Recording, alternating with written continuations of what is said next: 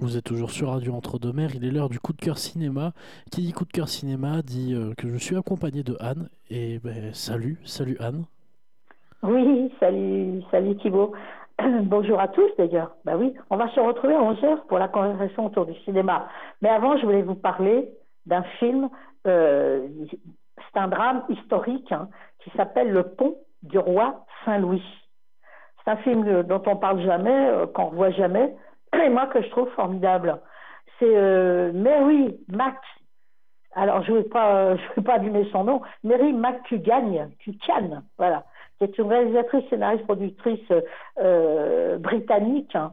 Elle a 58 ans. Elle est, elle est, elle est, elle est également, elle a 25 ans de carrière, pardon, et elle a tourné une dizaine, elle a réalisé une dizaine de films.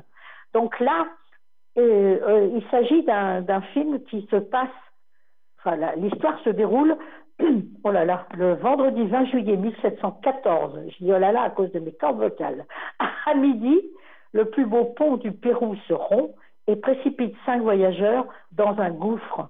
Témoin de la scène, le frère Juniper mène l'enquête pour répondre à cette question. La présence de ces cinq étrangers sur le pont au moment de sa rupture était-elle un acte de Dieu ou le simple fait du hasard? Convaincu que cet accident est l'exemple parfait de la mécanique divine, le moine va démêler les vies pour mieux tenter de comprendre le mystère qui les liait.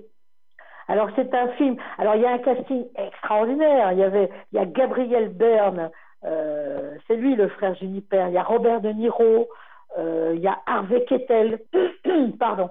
Il y a Katie Bates aussi, grande grande euh, euh, comédienne euh, britannique. On a euh, ah ben oui, et on a quelques Français. On a Géraldine, Chaplin, pardon. Et puis on a quelques Français. On a Émilie Dequesne, on a Samuel Le Bihan, on a Dominique Pinon aussi. Donc c'est un très très joli casting en vérité. Et là, moi ce film, voilà, je, je, je trouve qu'il est bien dommage qu'on le voit pas plus souvent. Euh, il était écrit à l'époque, ce film est grandiose, entre son casting de premier choix et le scénario qui vous emmène dans la vie des personnages. Je vous conseille d'aller voir ce film, était-il écrit, pour voir un très bon choix d'acteurs américains et français, ou tout de moins pour De Niro en robe d'archevêque, qu'il avait noté.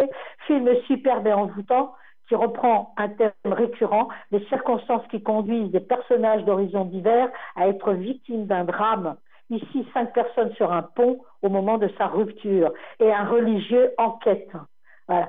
Alors, hasard ou volonté venue plus haut, peu importe la réponse, s'il y en a une, la brillante distribution s'intègre magnifiquement au Pérou du XVIIe siècle.